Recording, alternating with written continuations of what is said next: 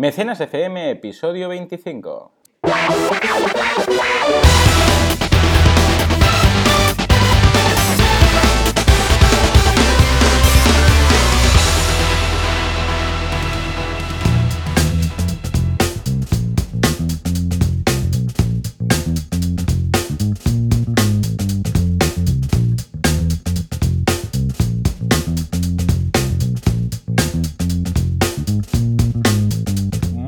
Días y bienvenidos una semana más, un viernes más a Mecenas FM, el programa, el podcast que analiza la actualidad de crowdfunding y además media docena de campañas interesantes, curiosas, exitosas o un fracaso, para ver los más y los menos de este fantástico mundo.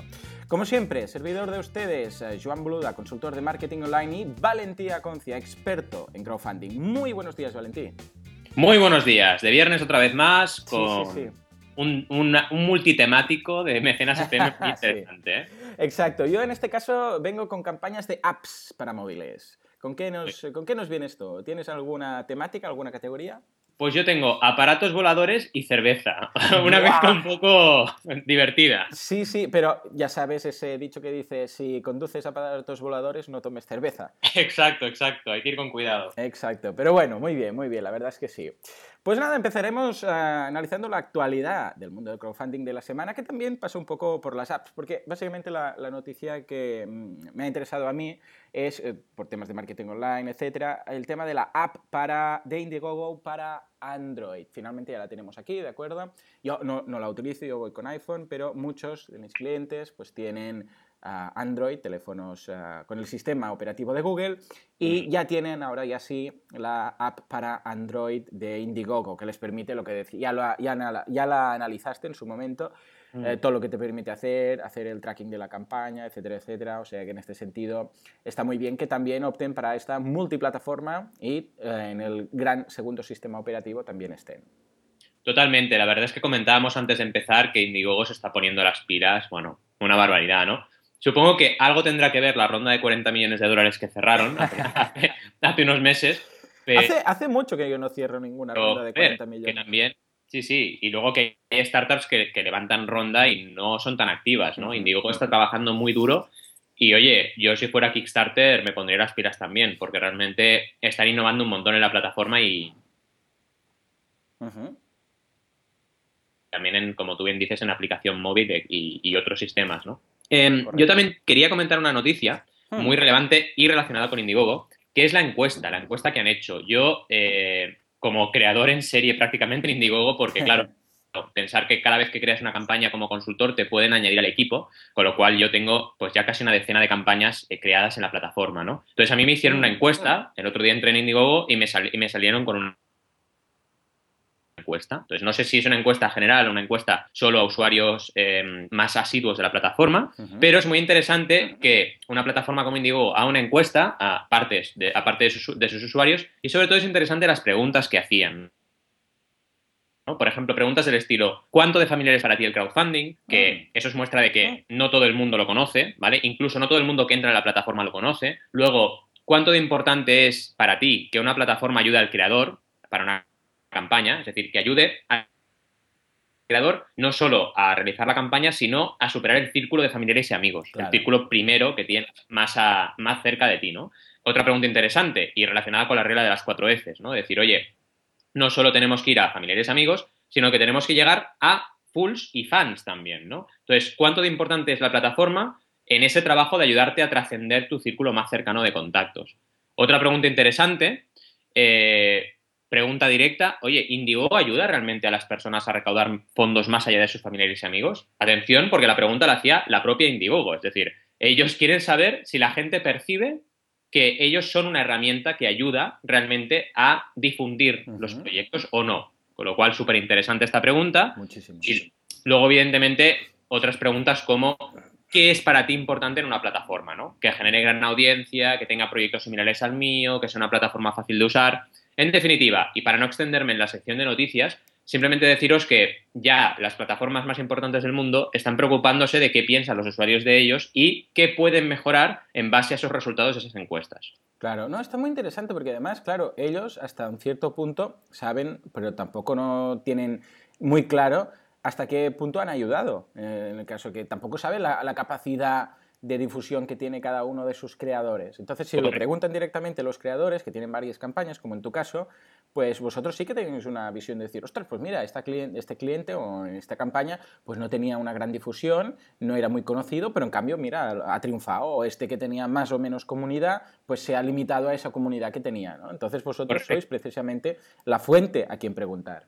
Yo la verdad es que en esta pregunta en concreto decía, bueno, yo he tenido campañas a la vez una me consiguió 200 visitas y la otra 12.000. Con lo cual, mi, mi, diagnóstico es que Indiegogo en sí no está aportando un extra. A lo mejor aporta un extra de un 10, 15, 20% más de visitas de lo que tú puedas conseguir. Pero la base es lo que tú puedas conseguir, ¿no? Correcto. Y esto es algo muy importante tener en cuenta, ¿no? Bueno, ya me conocéis y sabéis qué visión tengo yo del crowdfunding, ¿no? Eh, y no precisamente es la de un mago Merlín que con una varita mágica, ¡pum!, te hace caer mecenas del cielo. Sí, porque ¿sabes qué pasa? Que claro, normalmente cuáles son las más mediáticas, las que llega a todo el mundo, esas que han triunfado mucho, que han subido como la espuma, que tal, pero tantas otras que fracasan, pues que claro, como no se dan a conocer, es lo típico, la gente solo sabe de lo que ha funcionado, entonces eh, intentan creer que todo siempre es así. Totalmente.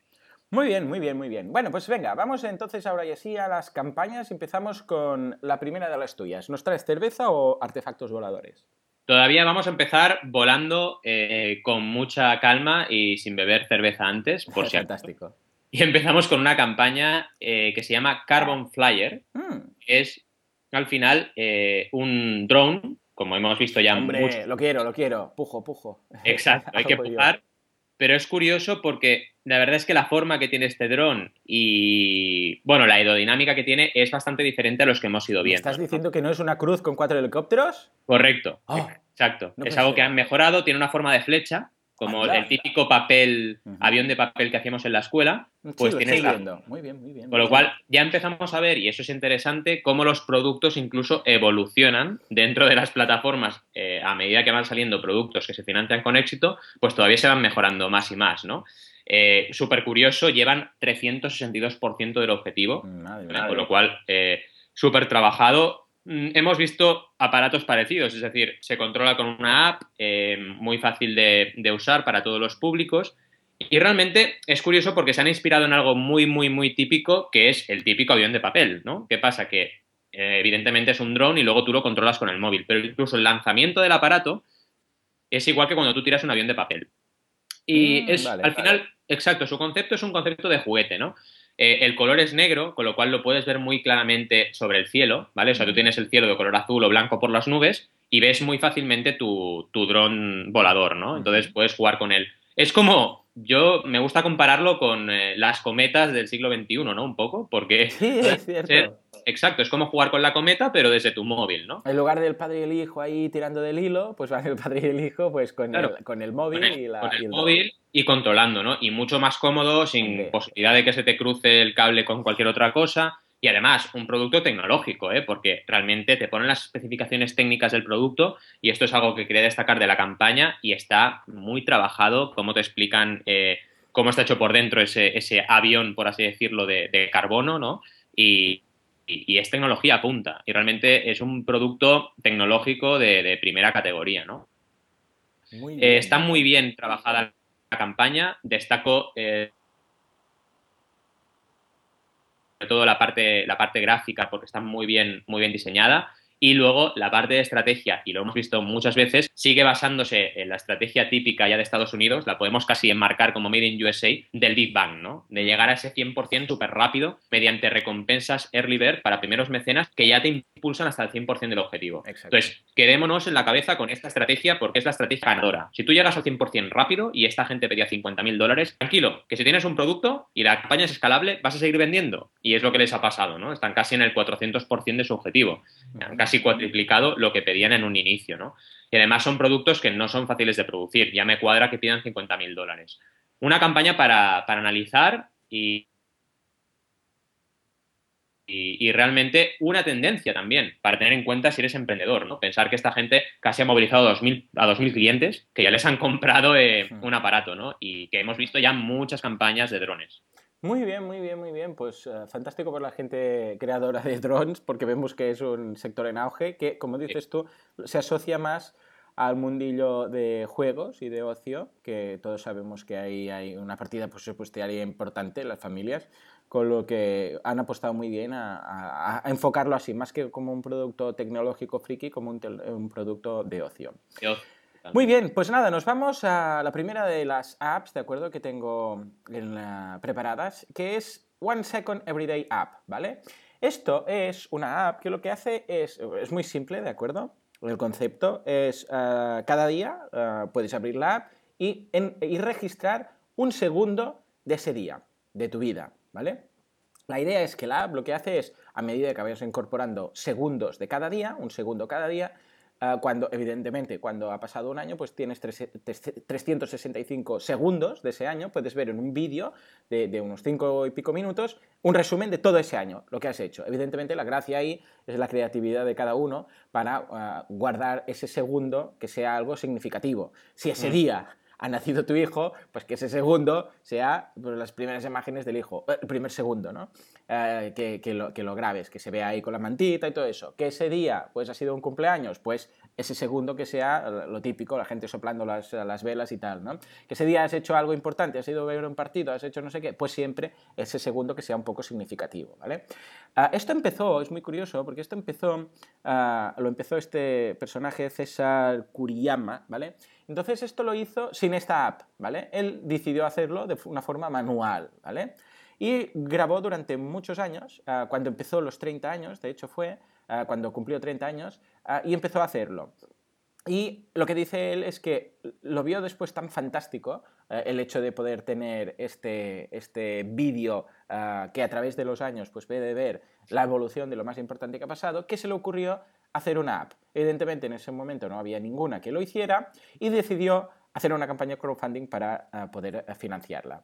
Pedía 20.000 dólares y consiguió 56.959 dólares, ¿de acuerdo? Fue, fue extraordinario. De hecho, yo no lo sabía que esto había sido fundado por crowdfunding y esta yo la tengo, la compré hace un tiempo, pero, pero bueno, me la instalé hace un tiempo, pero curiosamente no sabía que estaba financiada gracias a esto.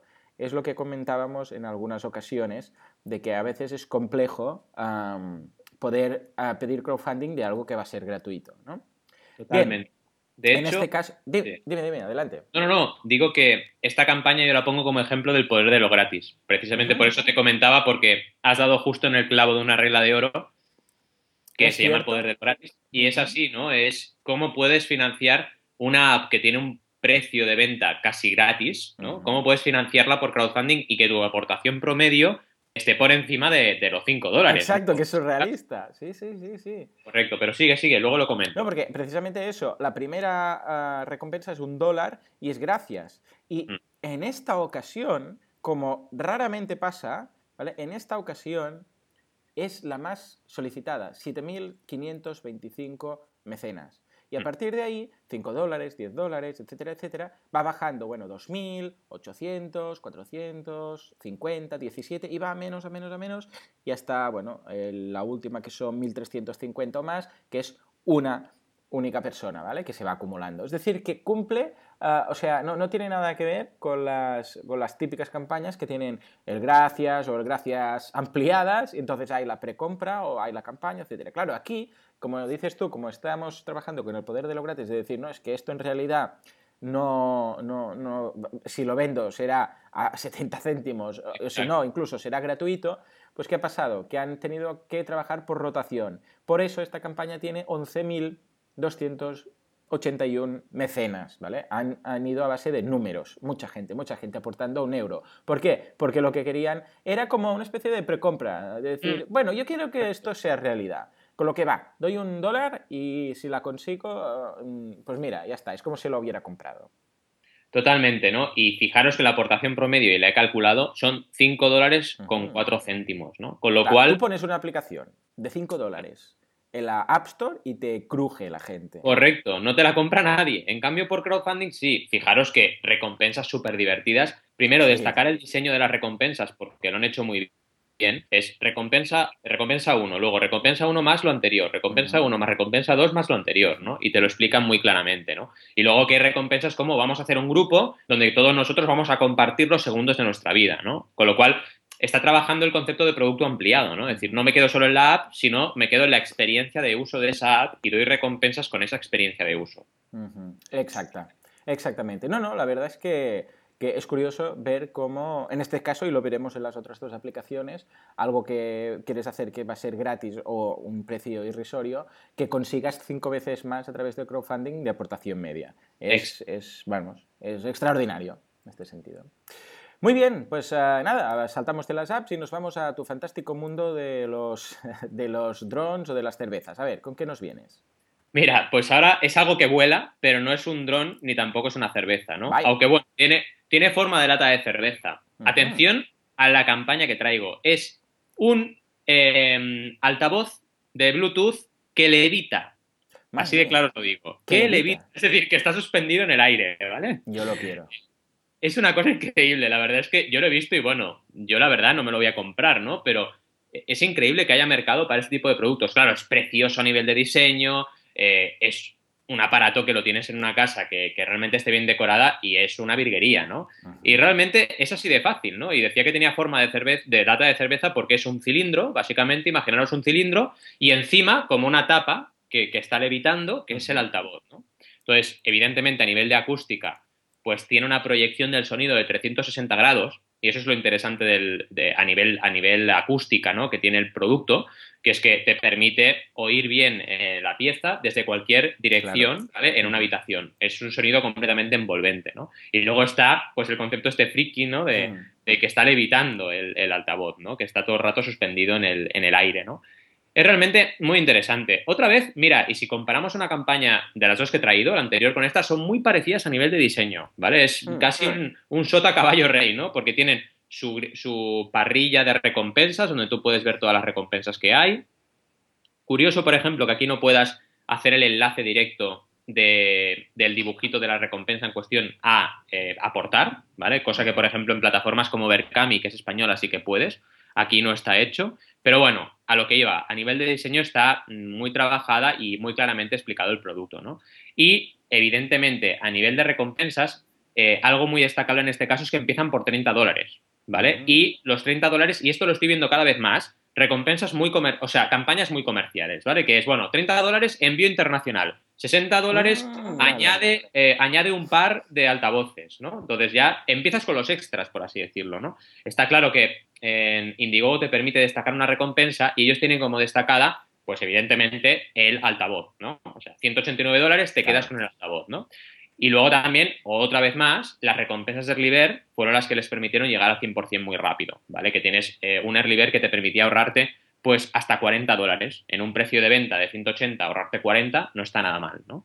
Eh, pero es muy curioso esto que os digo, ¿no? Cada vez más estamos viendo campañas que son eh, muy, muy comerciales, ¿no? Y que luego, evidentemente, tienen el factor crowdfunding de si no tengo este dinero no puedo producir lo que quiero hacer. Vale, claro. No, está bien, está bien. Claro, cada uno se les inventa distintas, porque aquí, por ejemplo, para hacer la, un... Si yo ahora lo quisiera, tendría que, eh, que pillar la de 189, entiendo, ¿no? es la feature, y después, además, la de 30. O... la de 30, correcto. O sea, dos por separado. Porque es internacional. Si eres yankee, no. Si eres Estados Unidos, que ellos son de allí, pues solo comprarías la de 189. Claro, claro. Entonces, pero, ¿y entonces el proceso es realizar dos, compras o lo puede hacer en un mismo, o sea, dos veces? No, tienes que realizar dos compras mm, si eres de fuera. O, ojo, ahora Indiegogo, y esto es una sí, lo estoy viendo. cuando tú picas eh, en una recompensa, tienes la posibilidad de añadir algo extra. Vale, ahí está. Vale, entonces puedes comprar la de 189 y luego añadir 30 dólares más. Claro. Sí, sí. ¿Vale? Con lo cual es interesante para este tipo de jugada, ¿no? Muy bien, muy bien. No, vemos que Indiegogo, vamos, eh, es lo que comentabas antes, que se están poniendo las pilas y, y, vamos, lo están haciendo muy bien. O sea, yo me, me, veo más en la estrategia de Indiegogo, uh, mi, mi, forma de pensar, de actuar y tal, que en Kickstarter. Que bueno, claro, al ser el primero, pues no tiene que arriesgar demasiado. Muy bien, muy interesante. Pues nada, nos vamos a otra de las apps, eh, concretamente a una llamada uh, uh, um, The App, ah, esta es muy buena, The App That Alerts Parents Where Kids Are in Trouble Online. O sea, es muy largo el título y la traducción sería algo como la app que avisa a los padres cuando sus hijos están en problemas. Mm.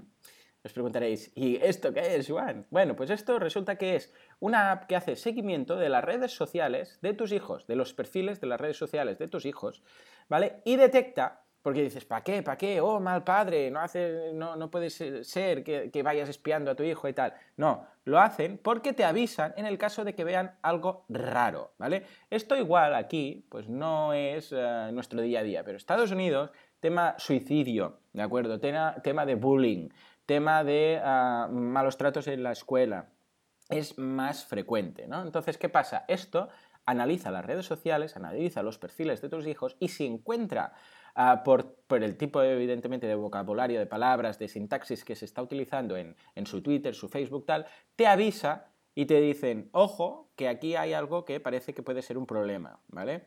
En este caso, pues por ejemplo, si alguien, algún compañero dice, ah, vete, yo sé, aquí ponen algunas, y, y algunas ideas, ¿no? Como por ejemplo, uh, odio, uh, como por ejemplo, suicidio, como palabras claves, ¿de acuerdo? O go and kill yourself, historias de estas. Evidente, tú, evidentemente tú puedes añadir tus propias, ¿de acuerdo? Uh, depresión, cosas de este estilo. Uh, deprimido, todo este tipo de palabras que pueden, eh, que si las dice tu hijo o alguien se las dice a tu hijo o a tus hijos o a tus hijas, lo que sea, uh, puede ser que ahí haya algo, básicamente la, la uh, aplicación te avisa y te dice, ojo, que aquí está pasando algo, ¿vale? Amenazas, quizás. Claro, tú tampoco, es imposible si ya Llevar tus redes sociales al día es prácticamente una tarea hercúlea, intentar eh, estar al día de todo lo que te dicen, lo que dices, lo sí. que tal de todas las redes sociales y además tienes un, dos o tres hijos, llevar e, e, intentar vigilar sus redes sociales es aún más eh, imposible. Entonces esto es lo que hace es para ti crear estas alertas. Una, una app muy interesante, ¿de acuerdo? Pedían 50.000 dólares y es lo que consiguieron con, atención, 54 mecenas. Hmm. O sea, 54 mecenas 50.000 dólares. Y ahora es cuando pido a Valentí que me diga, ¿qué ha pasado aquí? Porque mm. además las recompensas son un dólar, gracias, ¿vale? Las típicas gracias. Después 25 dólares, que incluye una suscripción, porque este, esta app es gratuita, pero va por suscripción, ¿de acuerdo? De un año. 50 dólares, ¿de acuerdo? Que es todo lo mismo y una camiseta. 100 dólares, ¿de acuerdo? Que es todo lo mismo y, una, y dos camisetas. Y la, la última es de 1000 dólares. La pasamos mm. de 100 dólares a 1000 dólares, ¿vale? Entonces, uh, bueno, es, es interesante, eh, pero, pero claro, aquí hay algo que no me acaba de encajar. No sé cómo ves la lectura. Digámoslo de una manera eh, suave, ¿no? Es interesante, ¿no? Sí. una aportación promedio de 928 dólares. Bueno, sí. se han pasado, ¿no? Kickstarter tiene una aportación promedio de 70 y estos señores tienen una aportación promedio de 928, ¿no? Algo raro está pasando y es con Mary. Está clarísimo, ¿no? Eh, a ver, seamos conscientes de una cosa. Hay muchas campañas al día activas a la vez en el mundo, ¿vale? Y en Kickstarter muchísimas, con lo cual se nos escapan cosas, ¿vale? Uh -huh. Y hay muchas campañas como estas que clarísimamente esto es un Friends and Family y ahí se han quedado. Y a lo mejor se han quedado solo con el Family, ¿me explico? Porque 54 mecenas, 50 mil dólares, mmm, está claro que aquí ha habido mucha ayuda del círculo cercano uh -huh. para llegar al 100%, ¿vale? ¿Qué pasa? Que se han hecho una prospección de mercado y ya tienen 25, 30 clientillos y además tienen la suerte de tener amigos con bastante dinero, uh -huh. pues oye, han llegado al 100% justito, Kickstarter contento porque cobra su comisión, el emprendedor contento porque hecho una prospección de mercado y tiene información y encima no tiene que ir explicando por ahí que no llegó al 100%, ¿me explico? Exacto. Pero, ojo, porque esto no es crowdfunding. Cuando veamos una campaña que sospechosamente está muy, muy, muy peladita en el 100%, sí, una de dos. Sí, sí, eh, exacto. Y no me he puesto a mirar KickTrack, ¿vale? Porque si nos ponemos a mirar KickTrack, seguro que encontramos algo raro. Entonces, al final, es una cuestión de, bueno, de estrategias y de tener también tu carta preparada, por si las cosas salen mal, si tú quieres poder jugarla, ¿no? Exacto. Yo personalmente pienso que bueno, eh, es mejor ser honesto y, decir, y, realmente... Si no se ha podido, no se ha podido. Si no se ha podido, no se ha podido y puedes seguir adelante con tu proyecto. Uy, madre de Dios, Kick Track, señores. Madre de Dios. A ver, o sea, ¿qué ha pasado? Va recaudando poquísimo, poquísimo, poquísimo. Uh -huh. Y el día, bueno, cuando les quedan 10 días, un subidón de recaudación brutal. ¡Placa! Que en ese día aportaron todos los, todos los, todos los amigos, ¿no? Vale. Y luego sigue muy estable y al final otra vez otra subida fuerte. Mm. Error de estrategia, porque si tú tienes recursos, lo que tienes que hacer es, es, ponerlos al principio de la campaña, no al final, ¿vale? La gente es evidente que tenía recursos propios. Por si los tienes, ponlos al principio, Ah. cumple la 30, 90, 100 y ve jugando a ver si realmente llegas o no llegas al 100%. Sí, Bien, ¿no? sí. Está No, el además factor- que, que ahí no encaja demasiado incluso las recompensas, aquí hay algo que no encaja, porque 7, 11 de 25, 2 de 50, 13 de 100 y 2 de 1000. Esto Claro. nos suma 50.000. Bueno, es lo que comentabas tú el otro día, que a veces aquí hay cosas raras. Sí, yo creo que aquí puede haber sido aportaciones libres, ¿vale? Ujú. Que no, que no Que no estén contabilizadas, cosa que está mal. O sea, a nivel de usabilidad Claro. no lo han hecho bien aquí en, en- en Kickstarter, ¿no? Mm, Bien, bien. Es lo que dices tú. Deberían haber apostado por directamente por hacer la posibilidad de, de dar ese dinero inicialmente para llegar al poder del 100 el primero o el segundo día. Exacto, y luego ya vas viendo, porque si al final vas a acabar haciendo lo mismo, que es poniendo Exacto. dinero tú, pues ponlo al principio, ¿sabes? Al menos Sí, sí, así sí, sí. eh, consigues motivar a los mecenas que no te conocen para que se miren la campaña con otros ojos. Muy bien, muy bien, muy bien, muy bien. Vale, pues venga, ah, vamos a dar el salto y ahora supongo que sí que llegamos ya a las cervezas, ¿no? Espero. Ahora llegamos a las cervezas Bien. con un producto increíble, ¿vale? Que eh, es un sistema para crear tu propia cerveza en tu casa, ¿vale? Un sistema de brewery Madre mía. que está cada vez más de moda y lo vamos a ver ¿eh? en, en España y en Cataluña, lo vamos a ver seguro, porque realmente eh, aquí eh, hay mucha tradición y empieza a haber mucha tradición, hay mucha tradición de vino y empieza a haber mucha tradición de, de cerveza. Y decía Cataluña porque precisamente en la zona de Cataluña pues estamos viendo una explosión, una auténtica explosión de cervecería artesana, ¿no? Sí, sí, Entonces, incluso congresos, bueno, congresos, ferias y Sí, tal. sí. Y, y el siguiente paso es hazte tu birra en tu casa, ¿no? Entonces, en ese sentido y en esa línea, una campaña que todavía tiene 51 días para recaudar, es decir, les queda media vida para recaudar, pues ya llevan el 100%, Muy bien, 100.000 Muy bien. dólares, bueno, 100.858 dólares de un objetivo de 100.000, ¿no? Y siguen recaudando. Eh, y básicamente es lo que os explico. Es un sistema para hacer tu cerveza en tu casa. eh, cosas que destaco han salido en todos los medios de comunicación importantes de Estados Unidos, absolutamente todos.